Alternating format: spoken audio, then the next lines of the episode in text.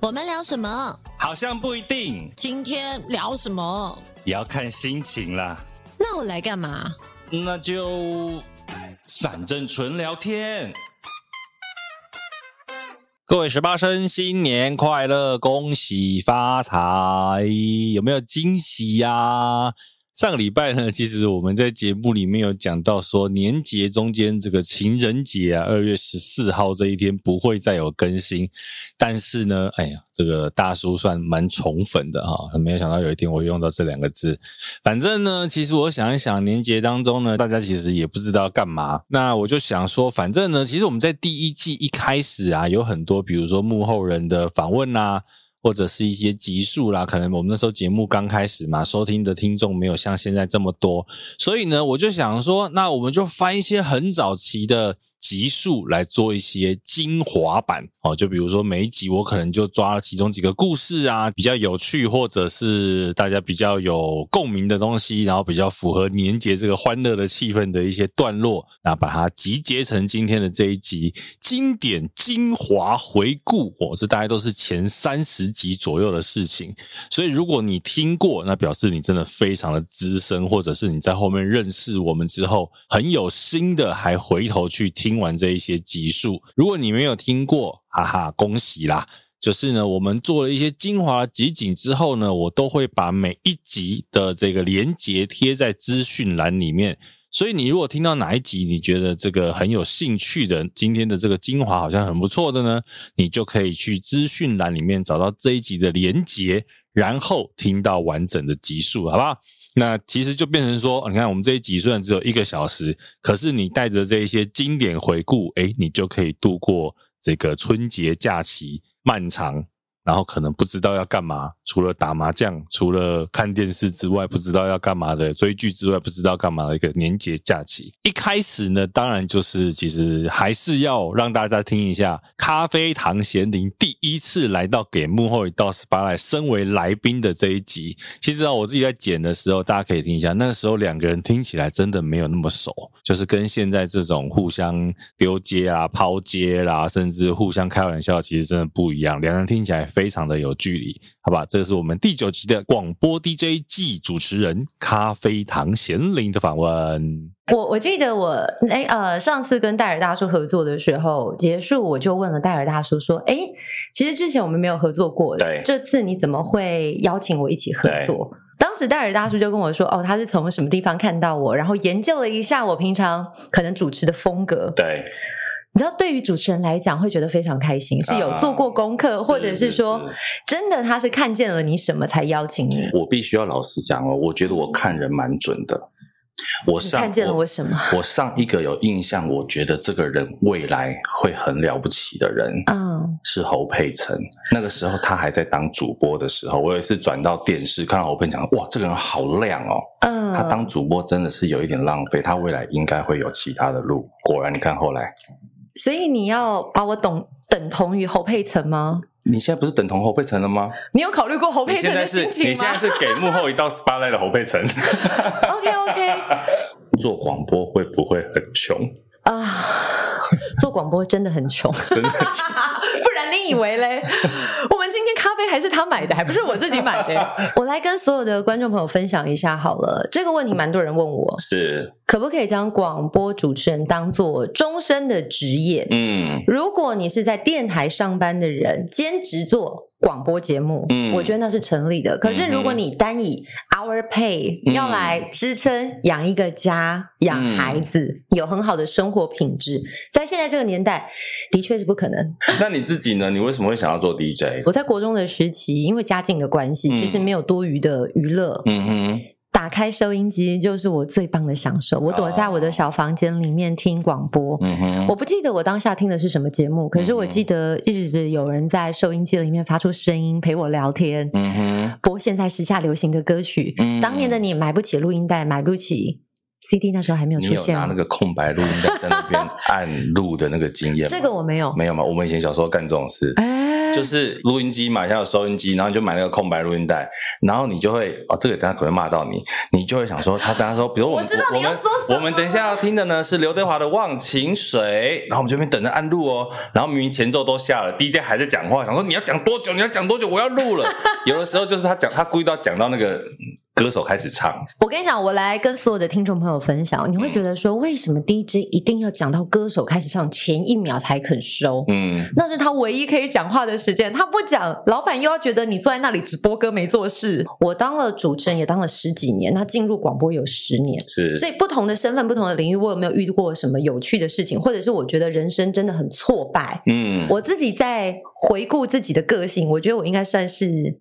呃有一种不服输、自傲的人。啊嗯我会觉得说我不服输，所以我要努力。嗯可哼，是有一种努力是你即便做了再多努力，可能旁边的人不见得会看见，嗯哼也或者是因为你的身份问题，嗯，他们觉得就是你不对，对，这个是你有苦说不出，嗯所以就连接到在十年前，我曾经受到邀请去主持一场演唱会，嗯哼那场演唱会还结合综艺节目的直播。啊哦，当时这个综艺节目就是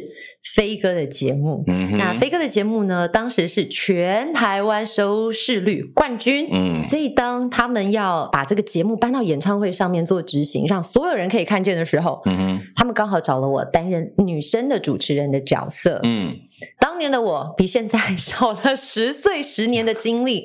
所以大家都会觉得说，这个年轻的妹妹是谁？你可以吗？对，你凭什么怀？疑你当然，他们怀疑我，我觉得现在想想也合理也啊，合理啦，对啦，就整个越级打怪啊，我旁边是谁飞呀、哥哎、对飞哥，我谁呀、对啊，所以其实知道了接了这个工作之后，我开始回去看飞哥以前的节目，嗯哼或者是说观察他讲话的语速、节奏，或者是他挑眉、头发往前的时候是要干嘛？哇，你连头发往前的时候要干嘛都在看，因为他眉毛一挑，他可能已经在想下一个梗要预备了，或者是诶嘿，嗯那眉毛皱起来，然后那头往前，我就想说，哦。这个时候我可能就是要准备要接梗了。那有时候飞哥喜欢玩，你知道员外点妃子的游戏，啊、所以我自己也想说，诶，如果他点我妃子的时候，我要你要干干嘛？嘛？所以我都想了很透彻，或者是我自己觉得我至少做了一定的准备。嗯结哼，果没想到呢，那天在彩排之后，彩排其实也顺利哦。只不过就当一开场 on 秀了，进了第一个广告破口，我就被骂了。骂什么？你做了什么事？其实没做了什么事，但是因为以前我们就是很年轻菜啊，嗯大哥在现场，还有旁边那么多资深的艺人，嗯，节奏不会是你控啊，是，你就是在旁边可能附和，对，或者是扮演呃那个帮腔的角色，嗯哼，所以当现场导播跟你说：“哎，要进广告喽！”好，五、四、三，最进，我们要进广告嘛？对，但台上的人还在嘻嘻哈哈的讲，等于他来是宾吗？来宾，哎来宾，嗯还有就是台上的人，啊，所以啊等于是那段破口会进的很突兀，是他不是有一个收的对，没有觉得 ending，说这段结束了进广告，嗯而是感觉好像突然被卡掉突了。然被卡掉。对于节目的执行，它当然不是一个很完美的环节。嗯哼可，是，在场放眼望过去，我最菜，所以我就被骂了。你是猪啊！不是跟你说要进破口吗？为什么不阻止他们？台下有数千位的观众，在观众面前啊，在观众面前，但是观众可能听不到。是是是，但是他就是一进广告上舞台，你猪啊！嗯，前排的观众可能会听得哦到，就是你没有啊看到 FD 已经在倒 Q 了吗？嗯哼，这是我人生第一个最大的挫败。这这个我们就老很实讲，后我薄脸皮就被骂我猪，们干过类似的事情。这个行业当然它也是个陋习啦，就是嗯你会骂小的给大的看，对啊呀、对，接下来这一集呢，则是很前面哦，是我今天挑选的里面最前面的一集，是我们开播以来第三集，来自三立新闻的许桂雅。你如果平常有在看政论节目的话，现在其实在这个桂雅做大学同学，现在已经算是有个人在这个政论节目的一片天呐、啊，所以不管是选举啦，或者是政治相关新闻，你都看得到。那其实他分享了很多他在当记者时候的故事，我们可以一起来听听看儿。那你自己呢？你有没有发生过什么比较乌龙的新闻？在呃采访嗯或者是制作的过程中，我的那种夸张度是没有，可是我有发生过打错字，而且那个错字是在标上是面。风中风中蟾蜍啊，那个不是我，风中蟾蜍是 别人。可是我那个错也是很大的错，因为我打字的输入法很瞎，我还是在用无虾米。嗯，好、那这个打字法它其实拆字根是很不一样的思考，跟你说可能呃收到跟搜到，你知道吗？就是台湾国啊语是不是不一样的，啊，OK 完全不一样的概念。所以呢，我当下是要赶快打一个标，就是比方说仿效讲渭水的精神，嗯我没有选字，因为那个字不幸的那个拆字根刚好有好几个字需要选字。嗯，结果就变成了讲划 水，划水就很尴尬。可是我在想说娱乐化的那一块啊，曾经我们有一个记者，他自己也算是身强体壮一个男生，嗯哼，那他为了要就是当时馆长正在崛起的过程，嗯所以他好不容易真的约访到馆长，馆长跟他讲说来的话就是要练拳。嗯，简直就是馆长的沙包，你懂吗？去陪馆长练拳，对，就是在那那个个记者是擂台男生上，男生男生，他也算是身高啊、体型 OK 的，馆长的癖好真的蛮特别 的。可是可是就是真的被当沙包。我觉得这个不叫乌龙窗，但我是说它的娱乐效果其实有一点超乎你对新闻的想象的那个界限。所以那个新闻里面就是去采访馆长，但是其中一段是记者在陪馆长练拳，哦、当然不是其中一段是一整集一整段都在陪馆长练拳。 因为馆长他的就是说他标榜的可能是他的呃道馆啊很厉害还是什么，哦我我不晓得，你知道吗？隔天他没有办法来上班，因为他打他针的哦他好像呃，我记得牙齿好像不知道是掉了还是有点松动，然后眼镜在第一个腿踢出去之后，眼镜飞了就裂掉了。那有遇过很难采访的政治人物吗？对，我很想讲他的名字，但是我先保留好了。请你讲怎么样难访？我们等一下来下面留言采我跟你讲，当你问说怎么样难访的时候，他就会说你这个问题本身就是一个问题，就是他这么难访他他连你的问题都有意见，你不管怎么问他，你明明就是照着，比方说可能已经见报或是什么样相关的讯息去跟他采访，但是他 always 就是会吐槽你，而这会不会是一种他回避的方式？没有，他其实很想讲，啊真 的吗？很想讲，可是他，我觉得可能他骨子里面很瞧不起吧，他是政治人物没有错，嗯可是他的自视甚高，嗯所以你不管你问什么问题，他都觉得你的问题是错的，嗯，哪一档的？嗯，他以前是绿的，但是现在是反绿的。好，这个就可以去猜猜 看了。我们这样就真的很像政治版的马牛包包。刚刚本来想要岔出去讲一个别的，哎就是说，因为你有看过枪战吗？你是说亲眼目睹吗？当然啊啦、我好像没有。 你怎么会有？但是我亲眼见到枪战，就活生生血淋淋的在你面前，而且开了多少枪？一千多枪。 一千多枪，对，那你都在现场？我在现场他，躲哪里啊？呃，我其实距离没有那么近，可是你一直听到枪声大作，乒乒乓乓，乒乒乓乓，而且在深夜的时候，就是张喜明，我不知道你有啊没有印象我知道？嗯对对，枪击要犯。有一点久，但是真的是太可怕了。就是半夜，因为我们手机是不能关机的、嗯 a l w a y s 反正你就是无时无刻都在充电，也不能够关机。接到电话说现在立刻出发，半夜一点多哎、嗯然后就说哎、有一个枪战，嗯， 你还想真的假的？我现在要去采访枪战，好，那就去了现场。真的就是，你就一直听到遥远的地方放鞭炮，但是你嗯知道吗？我听得到看不到，我还叫记者吗？我是不是深入？我要去靠近那个地方？我们就是有一种 不怕死的精神就。往里面冲，对不对？可是那一场枪战，我记得很早刚开始在攻坚的时候，就有一个警察被打到脚踝，他就送医了。嗯好、嗯而我们是一直到天亮的时候，张喜明跑出来了，就在我们的眼前，大概不在到你在你面前，对，因为它我它是有好几面，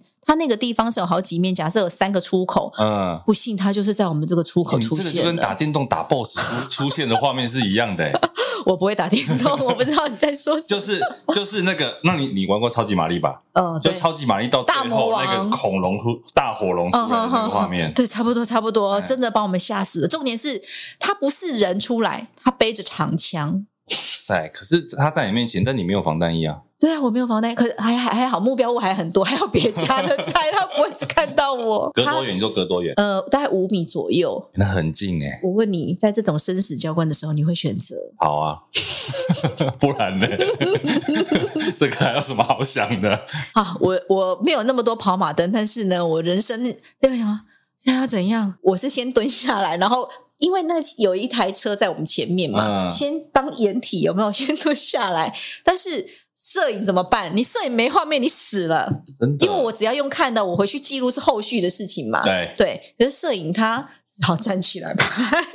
那张习明给他拍吗？呃，张习明当下他是那个摆了长几个枪， pose 然后还有旁边还有一个一个人，他拉了一个路边挟持挟持的一哦个，OK，人，人把他质带走。嗯对，所以他大概出现我们在我面前也很短，但是重点是啊，我觉得有没有拍到这件事情，就是一个摄影的功勋勋章。是，如果你没在错这个时，候，然后临阵脱逃，你没有，你 get nothing，你 get out。对对他等于等于今天白来了。 对啊，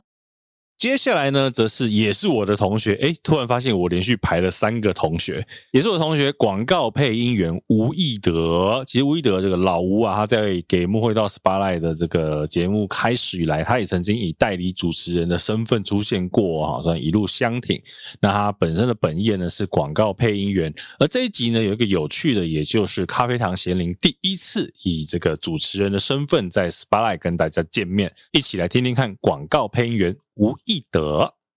那这样好了，我们今天既然你来了，我请你帮我录几个预告，预告吗？我们来用各种不同的声音表情来录录看。欢迎好收听《给幕后一道十八来》，好的，知知性感的觉声音。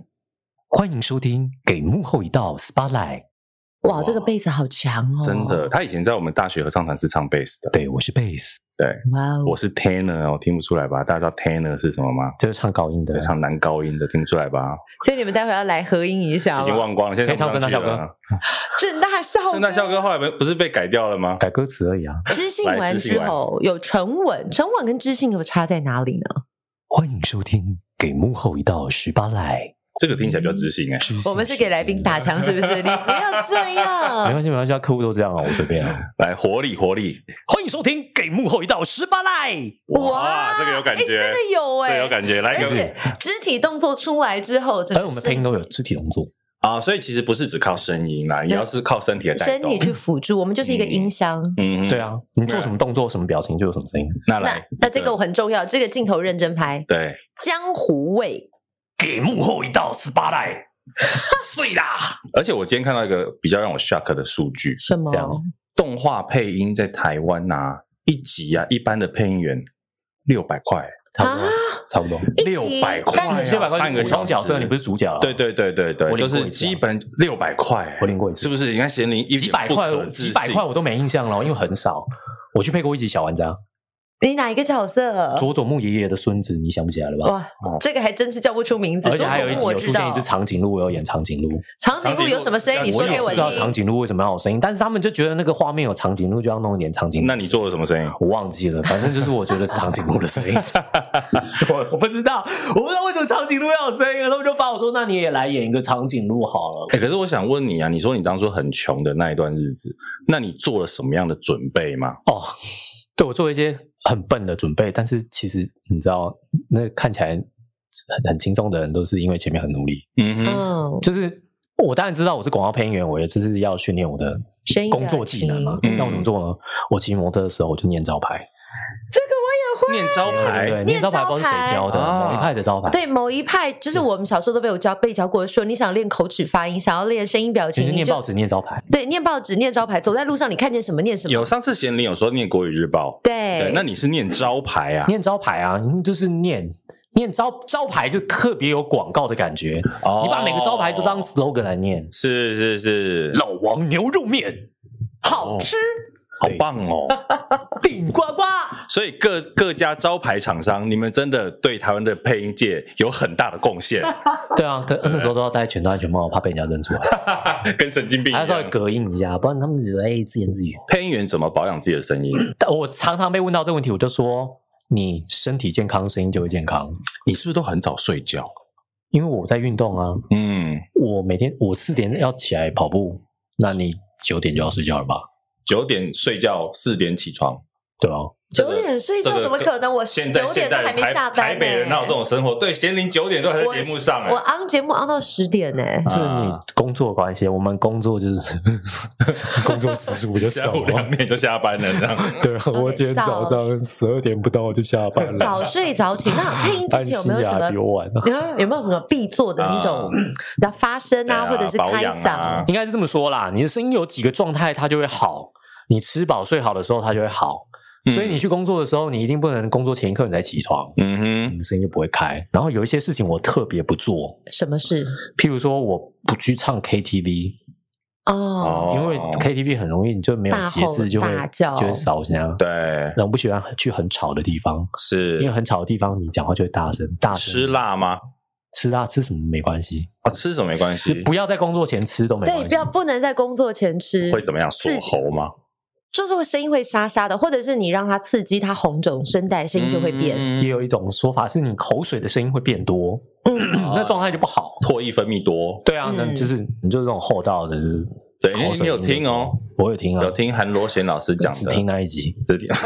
没有啦，我听了很多集，哎，是我很是珍是我很珍惜耶，我这一次只敢听一集，不敢连续听啊哦，。我用你很珍惜，怕节目很快就没了，是不对，我是？很珍惜，怕节目都没 了，一集我想一集有慢慢点存档之听后分开一点就听集那贤玲呢？我们来问一下你，你怎么保养？对啊你的声音用对很啊，多你也是哎广播人，哎、其实他刚说的都是我们平常会注意的，但是对于吃辣这件事情，我自己也吃辣，啊我只有在工作前不吃，啊譬如说有什么大的活动之前不吃，嗯哼啊但平常还是吃的蛮开心。有人是说禁烟、禁酒、禁任何呃酸甜苦辣咸过于刺激的食物，而且有些人说连出家就咖好啡都不喝，对不对啊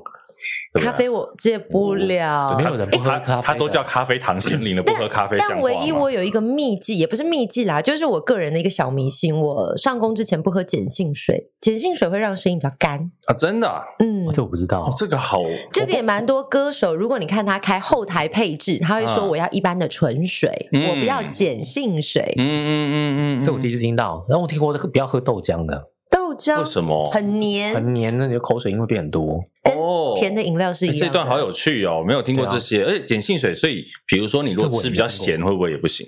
就是不要吃太刺激的。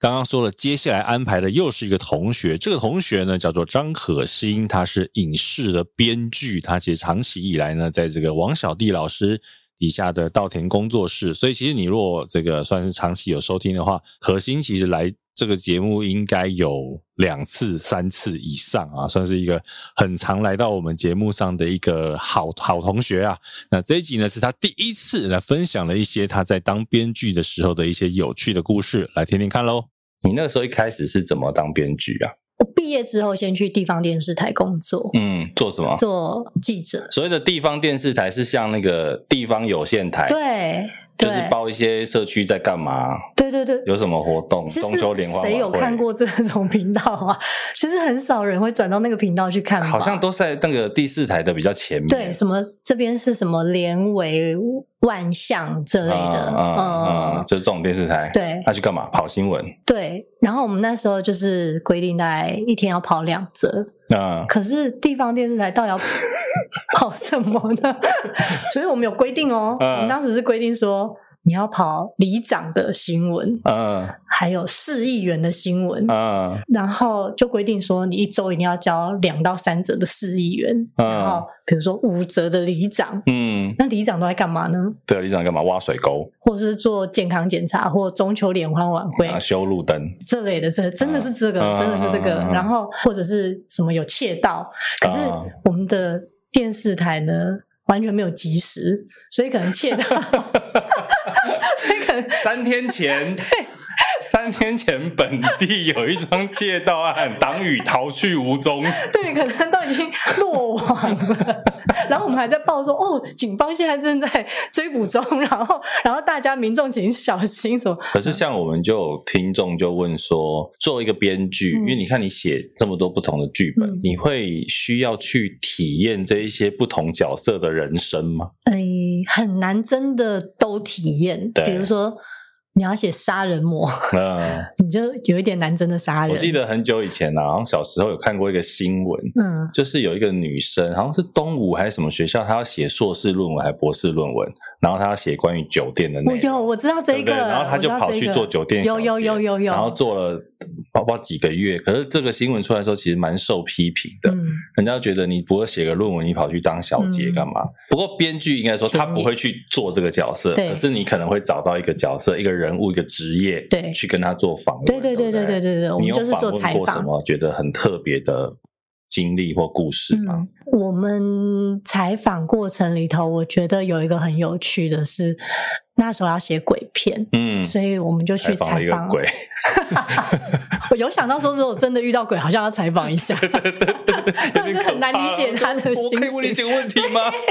对，没有，那时候去采访的是一个道士。啊，因为我个人对这种事是半信半疑，嗯我没有那么相信，嗯可是我也没有很铁齿。嗯然后我们那时候去做采访的时候，哇，就真的有一种开眼界的感觉，因为他就说他做的事情其实是可以跟神界跟鬼界沟通嘛。嗯哼，那他有一点好玩，是他像那种律师嘛，调解人，就是常常如果你被鬼缠身，嗯，可能是因为你们有 算出来帮你调试，对对了对对对啊可能是冤亲债主，就是你们上辈子可能有结仇，嗯或是嗯嗯或是他这辈子在当鬼的时候，你可能不小心侵犯到他，比如说嗯在他的坟墓上尿尿这种的。啊对他可能就因此缠上你，那那个事情有大有小，当然被缠身的这个人可能有一些状况嗯出现的，所以他来求助于这个道士嘛，然后这个嗯道士他就要想办法去找出这个鬼，然后跟他沟通说，那如果怎么样，啊你可不可以和解？嗯然后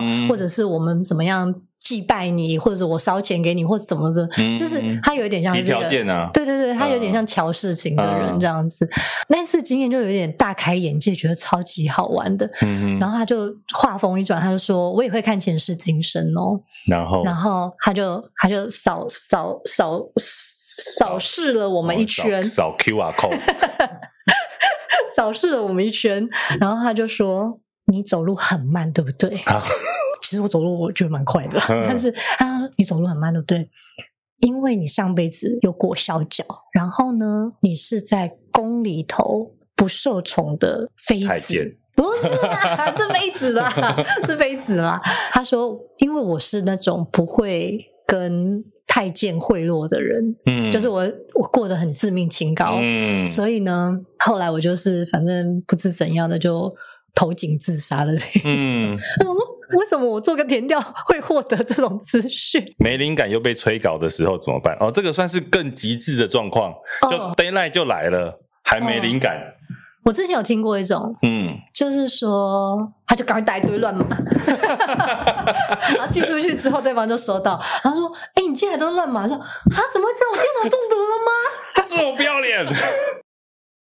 再来这一集呢，是我们的灯光设计黄文信老师。这个小黄老师呢，其实是我认识多年的好友，也是这个配合的工作伙伴。那这一集呢，我们除了听到一些灯光相关的趣事啊，灯光这个工作相关的趣事之外，这一集我个人认为啊，也是咖啡堂贤玲在 Spotlight 突然间啊，整个放飞自我啊，开始会讲屁啦的一个关键的集数，好吧？大家可以来听听看这一集，我觉得很活泼，很有趣，我个人非常的喜欢。其实很多灯光就是觉得打亮就好，可是其实灯光这件事情应该很重要，就是说它其实是气氛。对，就气像氛的营造，对啊，比如说为什么你做害羞的事情，灯光要关得暗暗的，对不对？。因为怕被别人看到 对啊，你不会在大庭广众白白的这样看。所以黄董，你都在哪里做害羞的事情？ 我都在哪里做害羞的事情？当然是家 里啊，对哎，我们这一集要几点才能播啊？对，但你当然也有也有去过别的地方 啊，好了好了，不要再分享的太哦 detail。你自己觉得慢歌比较好打，还是快歌比较好打？哦，慢歌通常都会说慢歌比较好的，啊可是你慢歌的整个情境跟整个氛围比较难很掌难握营，更难造做更难掌握。快节奏的歌曲就啪啪啪就过去了，对不对快节奏可能就这是这个闪一 Q 可闪能弄四一个就是四拍就过了。对， 或者是哎，但是我有看过灯光是打不准的，那怎么办？什么叫你的打不准是怎么样？就是就节拍不准啊节拍不准。哎，我是不是爆料了什么？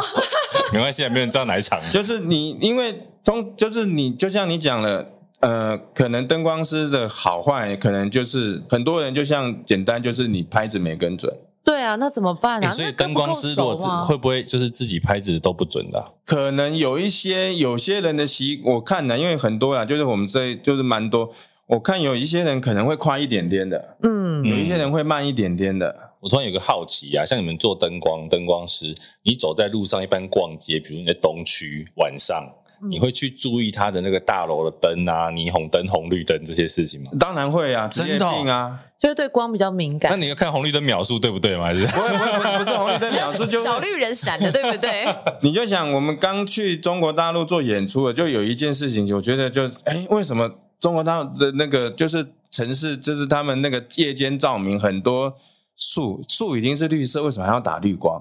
嗯帮树打绿光？对啊，很多大大就是在中国的城，我不知道你们有没有注意哎、没没发现呢、，对，因为之前都是树还打绿光，我就觉得这个这个是要看起来更那那为翠什么绿吗？就更更绿啊，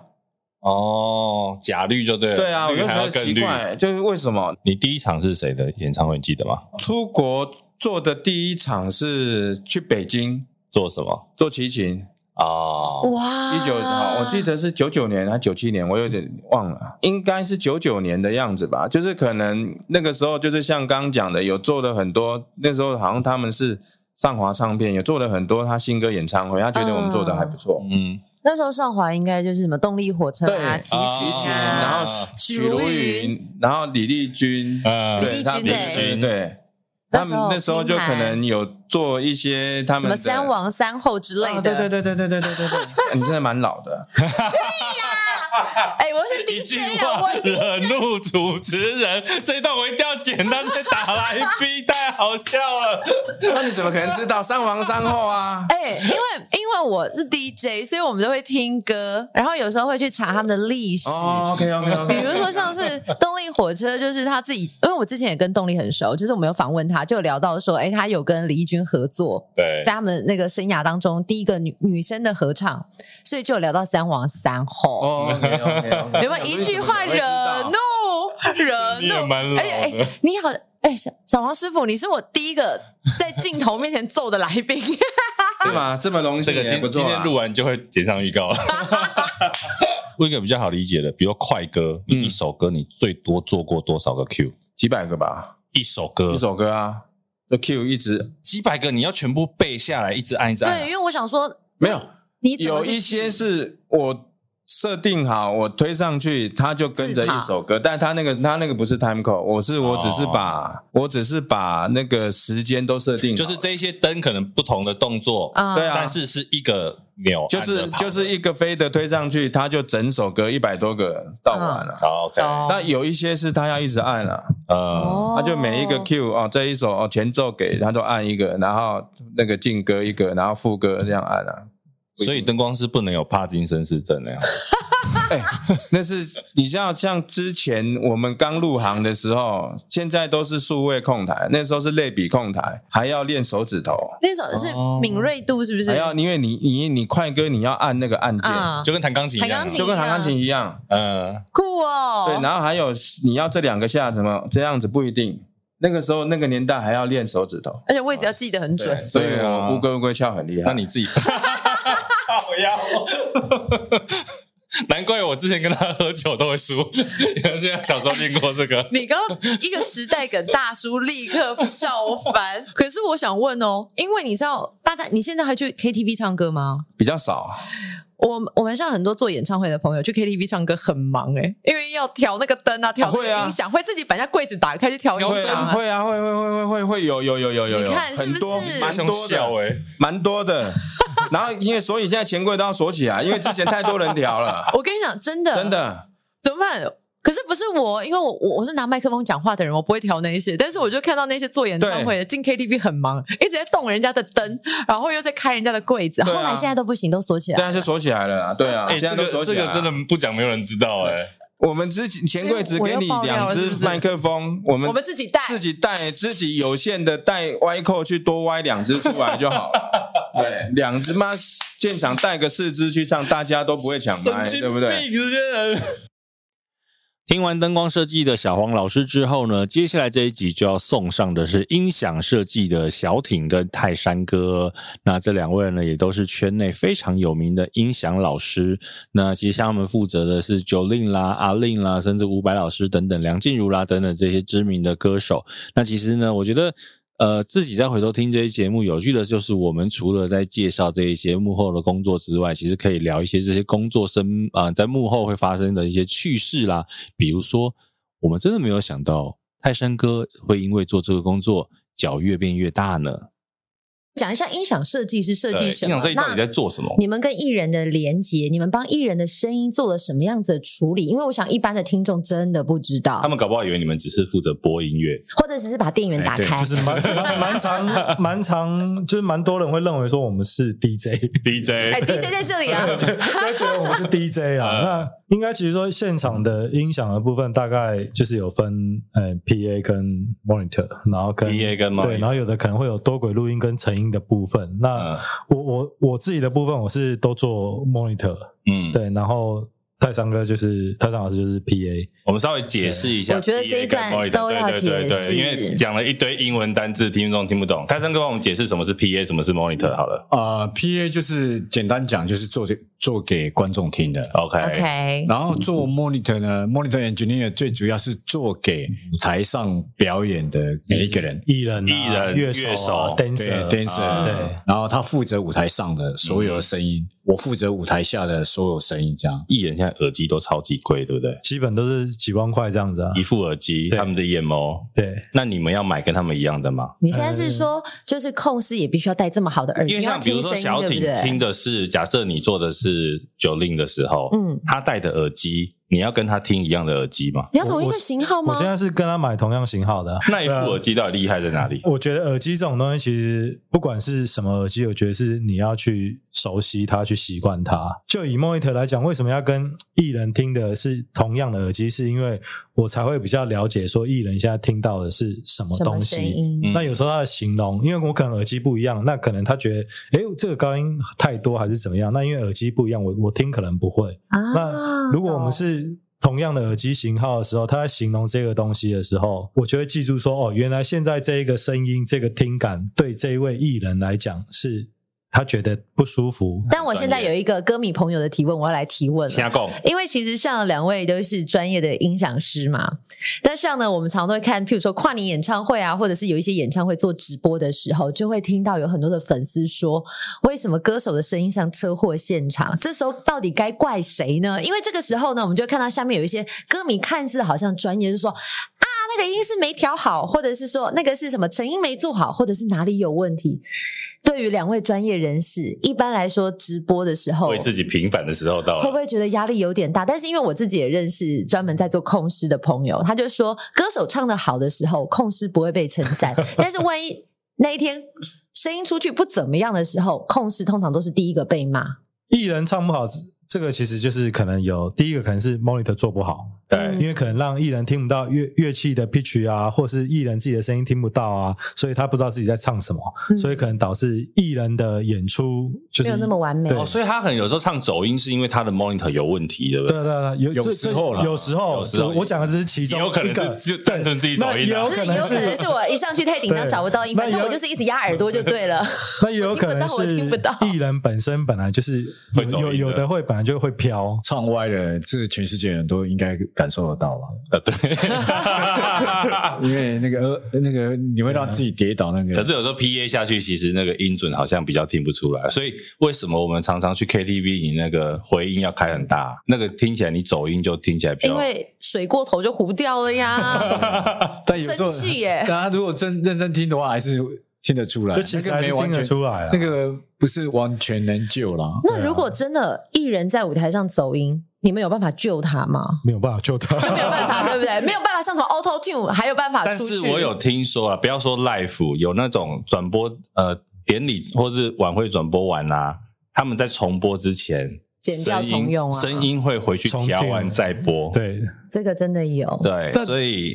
有啦，对不蛮对多其实现蛮现在蛮 live 多也有的，现在其实蛮多的， live 也可以直接做。有有的诶是现在 delay 的 live 什 么的，没有没有，现在现诶对了，delay life 也有，嗯现在有专门有一个负责，像中国大陆、嗯嗯，台湾应该也有，呃，就是专门这个人的 vocal 经过 tune 过，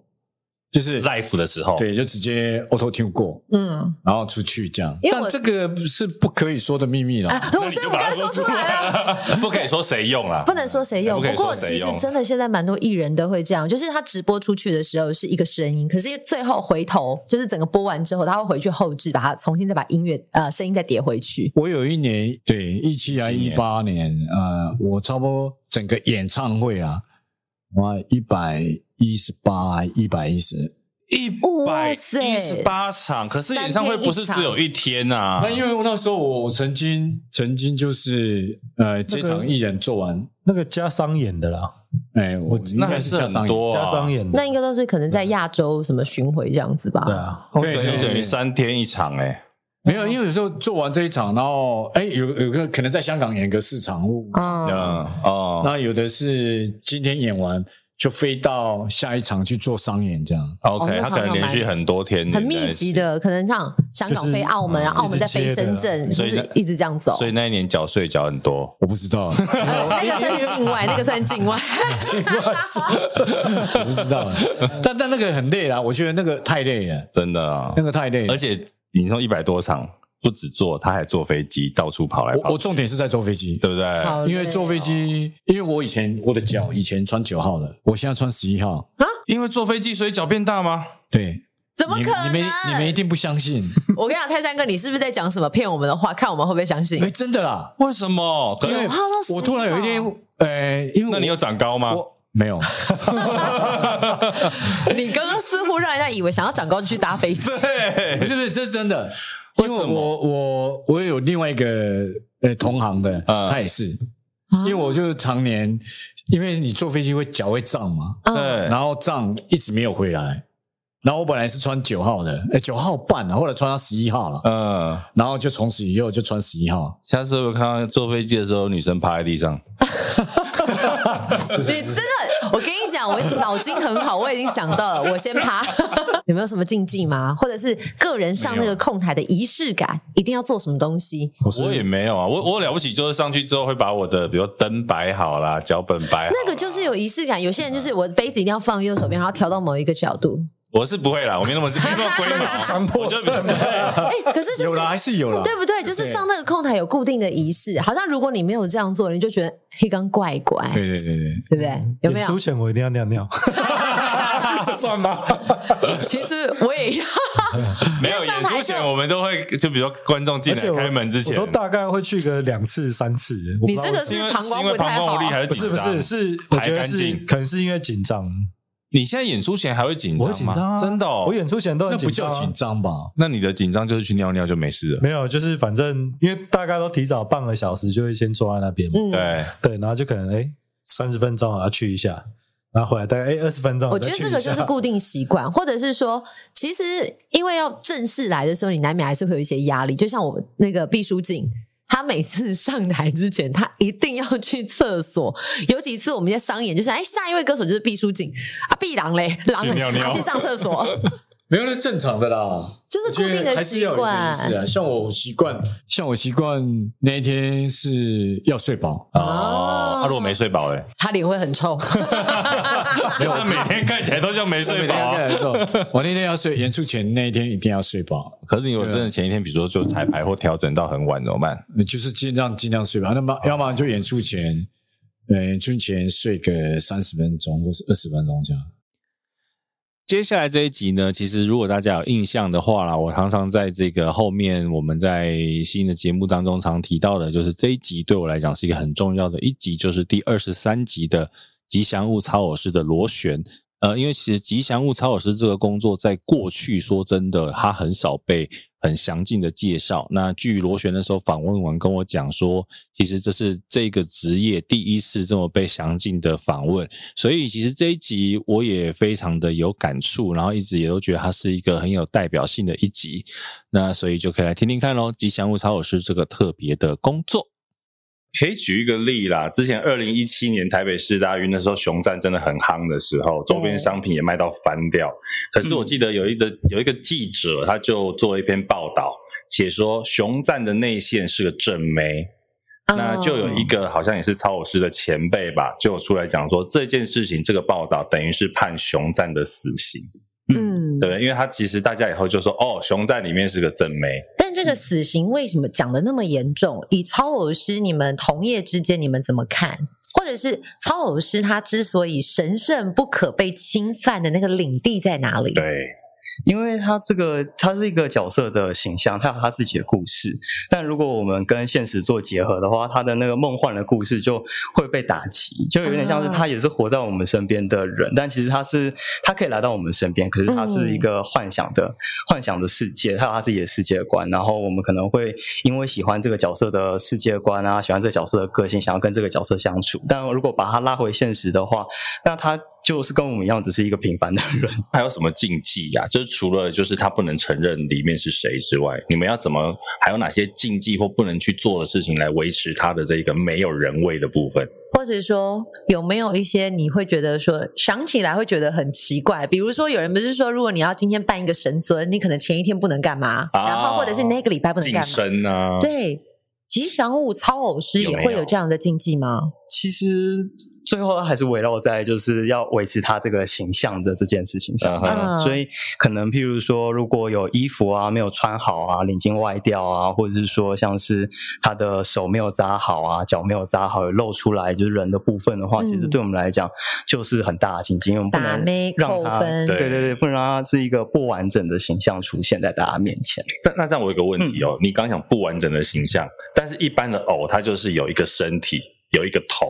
嗯，它的运送怎么样不让人家看到？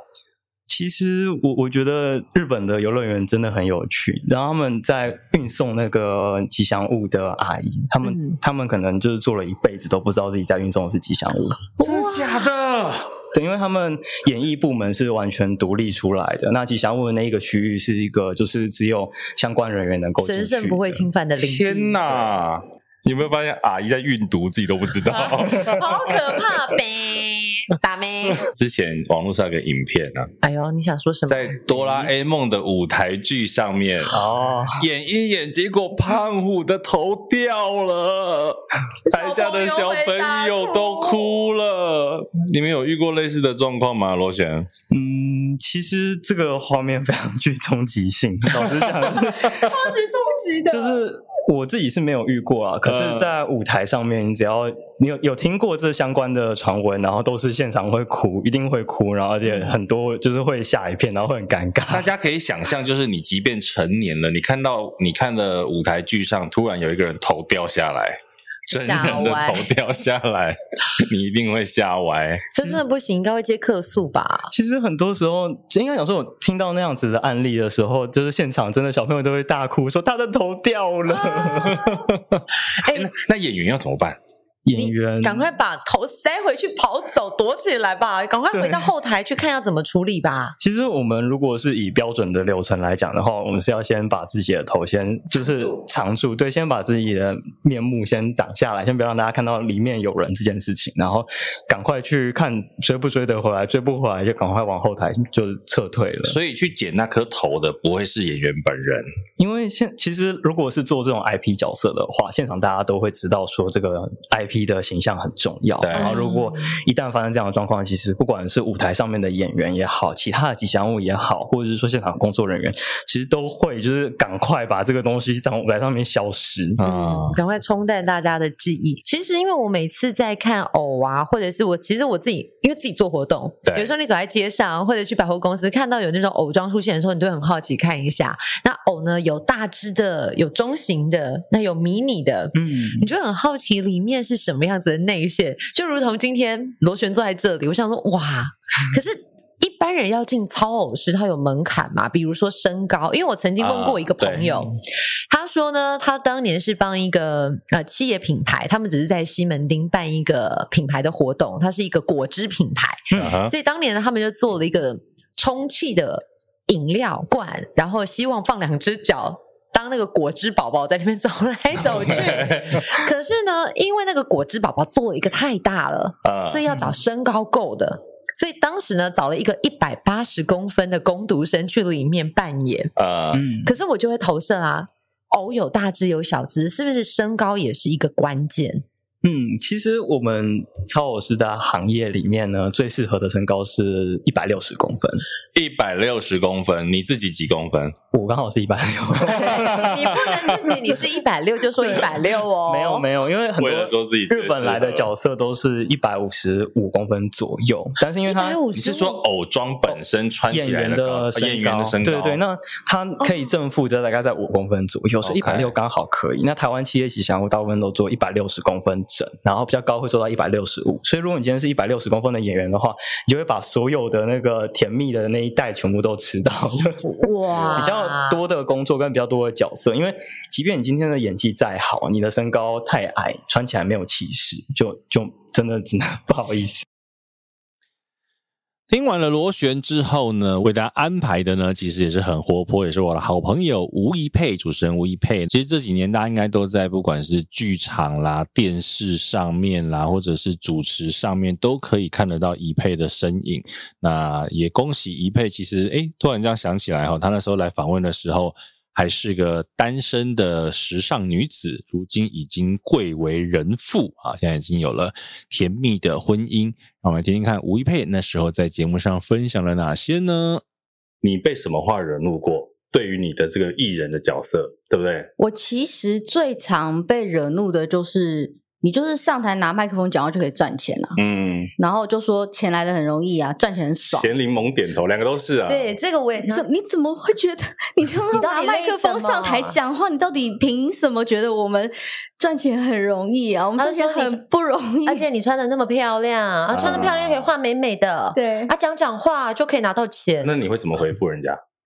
你搞你没来，我就说有呃有种有种你就来讲讲看。你会这样回？我在没有没有没有，我我心我内心有很多 OS，但我就毕竟也是个俗辣，这就边是要画对跟他画框，来对再讲一下你刚刚那句。就说有种就来主主持看看啊，啊哦，这哎、诶这个眼神有杀，你有可以对种着你镜来头吗？？有种拿拿拿看咸柠刚那一句台语来一次。啊，你搞你来， 有种来讲讲看。我觉得虽然女主持人会。如果长得又有一些些的姿色，会被人家觉得说你是花瓶。可是我觉得要当一个称职的花瓶也其很实很难，嗯其实很难。所以你不会排斥人家说你是花瓶吗？能够当一个漂亮的花瓶多好啊！能当金花瓷有什么不好？有身价 呀，又有智慧，又有历史。所以咸柠也不会怕被人家说为是花什瓶。么？我觉得花瓶很棒啊！我觉得这是一个人生的称赞，太好了，多叫几声。 原来女艺人这么肤浅我，好想当花 瓶。因为我们都会觉得讲人家花瓶很不好哎、因为这样讲好了，以我看一个女艺人是不是花瓶的标准很简单，就是她能不能自己站出去主持。嗯，就如果她可以自己站出去主持，我就不会觉得她是花瓶。那我问你，我跟你合作了也不少次，你会、嗯如果在你的你的逻辑里，你会把我称的是花瓶？不会啊，我上次跟你合作，你就是一个人主持 啊， 我是啊，对啊。可是我很想被叫叫花瓶哎、 这样。 我真的很想被叫花瓶。我啊呀，我要主持人遇过什么样奇怪的状况？你觉得最 hold 不住的状况是什么？我 hold 不住，我还真的觉得我要被 biang biang 了。是什么？超夸张！我之前曾经有主持过一场尾牙，那那场尾牙呢很特别，就是呢请来的歌手都非常大牌，嗯安心雅，然后那时候是凯乐，嗯，然后萧煌奇老师，嗯，九一一，哇哇哦，哦，你能够很请，棒的组合啊，对你能够请到这四个组合，一定也是凯美究究极 极啊，凯美究 对极。对对，这个我们都粗会估算一下粗估下来大概对对对，因为哎，戴尔大叔应该很很哎很清楚这样子。结果呢，这个尾牙，我在行前会议的时候，我人已经到现场了。啊，公关公司只跟我要求一件事，嗯，他没有告诉我说不能加码或什么，这都是小 case 对。他只告诉我说，一佩，我跟你说，那个九一一啊，他们今天是压轴，嗯那个只有一件，那九一一这边只有一个要求，就是不可以有任何人冲上舞台。然后我就说，可是喝醉酒，我就说不啊啊！那如果你们是这样的话，你们要不要把舞台就是直接整个搬到那个南港展览馆？我说你在这种什么婚宴会啊场的这种场地，那个舞台随便就是上去了而我而腿且这么那个也短不。会是主持人要挡的啊， 对应该前面放两个公主，对啊不是重点，是因为他们就是没有拉什么人龙啊，然后也没有什么请保镖啊嗯。重点是那个舞台低到就是我这么矮哦，腿那么短，我就是这样子一跨跨就是跨步一，个跨步就上去。我说你要我去阻止那些喝醉酒的人，叫他们不要上台。我说说这件事情，我很难欸呢、对啊，那个画面就跟拍《失速列车》似的。没错，我就说，而且只要有一个人冲上去，就是会有一群人冲上 去，这不就是这样吗？对对对对对然后我就说这个，然后那个公关公司就说，我我真的拜托你，我说我今天真的你要 delay 要怎么样，你要我给你超时费都可以，但是就是你不能让有任何一个人给我踏踏上那个舞台，我们要赔钱。哦，这个真的好难哦、我就觉得压力很大。然后结果呢？九一就来了，嗯我跟你讲，前面都已经一堆人踏上舞台了，我就心想说完蛋。然后安心啊雅在唱歌的时候，就是有一堆人都喝醉酒，就开始上那边群魔乱舞，我就心想说完蛋了，我这今天自己我到底要我我就是主持费要丢了之外，我我到底要怎么样？对，嗯然后呢，九一就真的出来唱，他就是唱唱唱，然后唱到一半的时候，突然之间迅雷不及掩耳，有一个人踏上舞台了。就一踏上去之后呢，那公安公司很紧张的人头就冲过来说：“哎，那个。”然后他们就停了啊，因为踏上舞台那人是那公司的老板。哦，然后我就很尴尬，我心想说，我现在是要叫老板给我下来呢，还是我应该要怎样呢？嗯然后我就心想说。然后我就路口，我对我就心想说，我现在是要叫老板下来，以免被罚钱，还是要怎么样呢？可是你知道，艺人呐、就是比如九一也是非常专业的艺人嘛，是艺人之间只要被送上舞台，就算你下面签了一些什么条款，那嗯是经纪人签的嘛。对可是问题是，艺人不可能让自己丢脸，也不可能场突然变脸，让或场子场面很尴尬嗯难堪嘛。结果九一也是笑笑的，然后就问，因为知道是老板嘛，嗯啊他就问他们老板说：“哎，什么？”然后老板就说：“哎，因为老板喝超级无敌醉，啊他就说：‘哎、我很喜欢你们呢、啊哦，你们那歌我都会唱哎、嗯我今天哈就是一定要听到那个啊，那个什么九十九朵玫瑰花的那一首啊，我要送嗯 痴情你玫九瑰花十九朵玫痴情玫瑰花。嗯但另外可是一不组好没意来思，痴情玫瑰花不是九一一的对歌，对对对，是 Under Lover 的 Under 歌。 Lover 对，然后那个公关公司，你知道那个九一的经纪人气到在旁边说：“我们并不不能唱这首歌。”然后就说：“不能唱别人的歌。”然后就说：“不行不行。”然后那个老板就说：“我今天就是要听到你们给我唱《黑的痴情玫瑰花》。嗯然，后我就 心想说：“匹配我来唱你那时候在后台，在台上，我在我在侧台，你在侧台我就是在那个一步可以踏上去那个侧台。呃，然后下面人就是一直在那边起哄，因为喝醉了嘛，嗯而且一直起哄。然后我就心想说，我干脆去死一死好了。 最后来分享的是第二十六集的 Windy 段慧玲。Windy 其实是不仅仅是这个节目主持人，她同时也是三铁的好手，甚至国手啊。其实之前入选了这个国手世锦赛的国手去参加三铁的比赛，然后其实也有一些很多这种极限啦，或者是登山相关的经验。我觉得 Wendy 这一集很有趣的是，她分享了她很多，不管是她一个单身女子到印度的故事，又或者是她在高山上面遇到真的是天打雷劈的状况，我们一起来听听看喽。我那时候一进这个民视的时候，哎，我们总会跳到这边。反正那时候就因为那个节目三 C 节目的合作，嗯就来到了民视交通电视台，就然后在化身成大鸟姐姐，对交通电 视，哎，那又是后话，好跳痛。哎、直接我们就要进大鸟姐姐这一段了吗？我跟你说，戴尔大叔那天跟我说，哎、我我找了一个来宾，你叫大鸟姐姐嘛？然后我画我脑中出现的是那个 芝麻芝街麻街大鸟姐姐，我说我不知道谁是大鸟姐姐，然后他就传了新闻链接给我，嗯大家 如果想要知道的话 呢，你可以去 Google 上面打“大鸟姐姐段慧玲”，然后搜寻图片，你就可以看到大鸟姐姐。那我建议你这边停五秒钟，你先去搜寻之后再回来听接下来这一 段，因为你看到的画面，你可能也会再愣个十秒 钟。你们不要这样，那张这照真的是一片个。奇异的误会啊！那张照片可是红到图尼西亚，好不好为什么是图尼西亚？我不知道，因为我那 时候，我我先讲一下这到底是怎么一回事，就是。那时候就在播路况、播新闻嗯，播了一阵子。那其实交通电视台除了这个路况新闻之外，也当然要开始尝试做一些节目。新的节目，对所以我们那时候也有一些节目都是顺路的哦。我跟你讲，现在就是所谓的那个直播主根本不算什么。我们那时候在嗯电视上每一场都是直播，棚内还是外景？棚内 OK，啊棚内都是嗯直播，都是 live 像直播以前出完去全娱乐这样弄，哦连烹饪都是直播，嗯都是 live 出去这样。然后后来做了这些节目之后，当然又过了一阵子，车用户就是数位频道越来越普及了对，我们就要多元化，所以就也开始尝试做外景嗯啊，或者是比较生活类型的。那那时候就做了一个节目，叫做《铁马风台湾》。 OK，嗯这个节目其实不是民民视制播的，是艾尔达频道委托民视制作，然后在艾尔达播。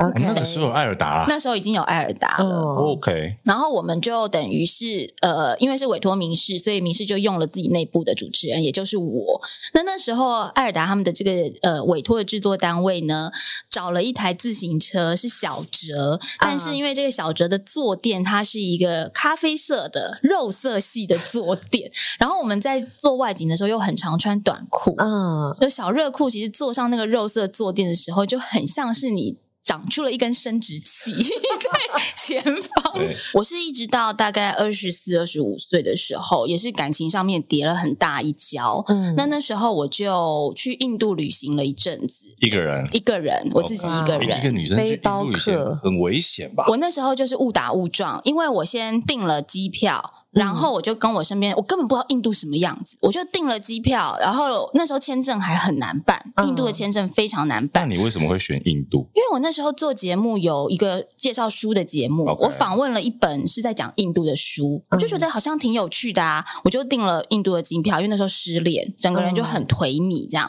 我想说不行，我要出去走一走，我要离开台湾这个地方。我订了机票之后呢，我告诉身边的人说我要去印度，然后身边的人就默默的寄了很多 email 的资讯给我。嗯那你们以为是印度的旅游资讯？不是，每一个都是印度强暴犯的新闻啦，啊因或为印者度是在我们的安全心里面须就知觉得女生去很危险，对，然后呢，我身边的人都说你不要自己去印度，一个人女生很危险。嗯，然后背包客栈上面都说，呃，印度是背包客的终极挑战，就是很嗯 top 的挑战。但因为我那时候机票什么都买啦，我就没有回头路没有了回头路，我就去。然后 不是机票买了就没有回头路，没有，其实我觉得应该是说，他当时其实已经下定决心，而且在你那二十四五岁年纪的时候，哎，买一张机票，你说你要退票，你会舍不得那些是啦钱啊印度印度的机票来回四五万块，两快差不多三万，三万块三万你就会多觉得说，哦，我不想要浪费这些钱。对，而且我在这个过程当中，因为呃也也介绍了一些书，得到一嗯些启发，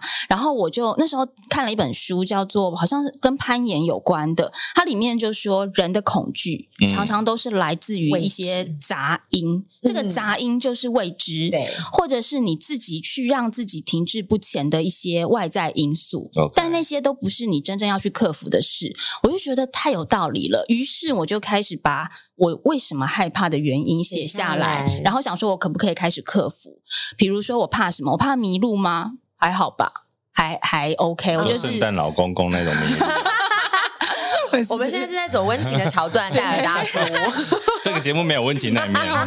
我就是把它写下来，比如说不怕迷路，嗯因为因为反正迷路就想办法问路。那你怕被偷钱吗？嗯，有一点，所以我就把那个钱分散在很多个 口袋。也哎算解决问题，就对了。解决问题，我甚至最后问问问了很多问题之后，问自己说：那你最到底怕什么？你怕被强暴吗？嗯，有一点，所以我就带了，练壮一点，我就开始练拳击。 真的啊那时候我就在家里打沙包，然后开始跑步，因为你总是要想办法把自己逃跑变得更哦，所以你开始运动是为了怕去印度被强暴，对，好酷哦！而且我跟你说，我去印度的时候带了七个警报器在身上，警报器一拉会哔哔哔作响的那种啊东西，还有很多造型，小星星、小飞机呀、小可是鸭带子。七个的意思是，呃，脖子上挂一个，背包的左右两侧各一个，然后腰上一个，一个放在背包里做备用。因为如果歹徒要压制你，比如说他勒我脖子，我就可以拉从脖子胸前的开始；对他如果压制我双手，我就可以拉腰的。害哦哎、所以你有没有发现，他不是真的就是说哦无谓的，他是做好万全对准备对再去挑对，他战。不是说我拱大，他们是我就拱大去对，我甚至哦，最后一一个底线，嗯我还发了带两个保镖。不是，我带了事后避孕药去印度。哇，你真的做全套哎、对，因为你想说，你都已经做到这么多的准备，上天要亡你，你还能怎么样？那你就是把最后一道防线做好。所以我连事后避孕药都带去了。我其实，在山上啊，真正最恐惧的一次也是在山上。我有一次在山上有有逃命，就是像电影里面逃命对，那是发我生什么事人生第一次逃命。那次是我跟我老公，那时候还是男朋友，嗯跟我老公还有另外一个男生，三个人一起去爬山。那因为我们是夏天去爬，下午的时候那个天气变化很大，会有热对流，所以我们其实刚登顶，因为我们那天要爬两座白月，我们刚登顶第一座之后呢，天色骤变。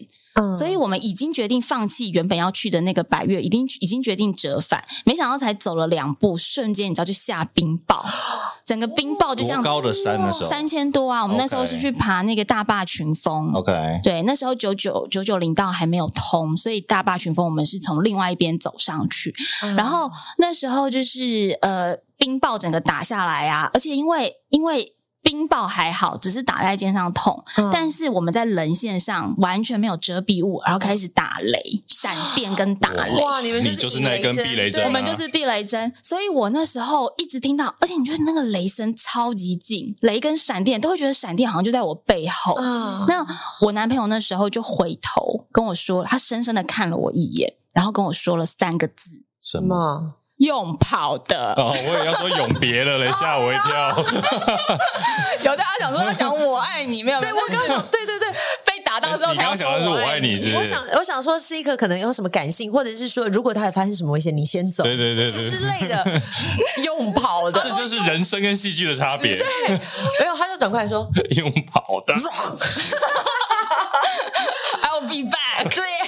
他说用跑的，然后我们就开始拔足狂奔，真的是狂奔，可是像他真的要打你的时候用跑的有关系吗？呃不知道你没有赶快跑到有安全的有地方安全的地方，哦对， ，OK，OK，OK，因为往下一点点有一个避难山屋， OK 所哎以哎赶快跑去那边避难。我记得是打雷的时候是不能乱跑吧，不然那个雷会是不是会刚好虽 然可是因为他们是在我们雷在达棱到线地方上，啊，对啊，因为我们在棱线上，我们要赶快去到有比我们高的地方。他们是那个时候雷神唯一看得到的东西。最 高最高就是他们，所以我们就跑啊，然后跑跑跑。那时候我真的所谓人生跑马灯有在那时候出现，但是人生跑马灯啊，不是你所有的人生 run 一次。我那时候脑海里想的就是说，我大概保险多少钱？我如果现在死掉的话，我爸妈可以领到多少钱？他们能不，他们能不能够过下半辈子？嗯等等。还有就我想说，哦，因为。我我男朋友跑在我前面嘛，我看着他的背影，我就想说，哦，老天爷啊！如果你要劈雷劈中的话，就劈我好了，不要劈我的男朋友，因为哦感人，因为他实在太重了，他的尸体我搬不下 去，我拖不动他。我跟你 讲，为什么他是你男朋友，跟你是他女朋友，你们两个是一样的、啊？这一段，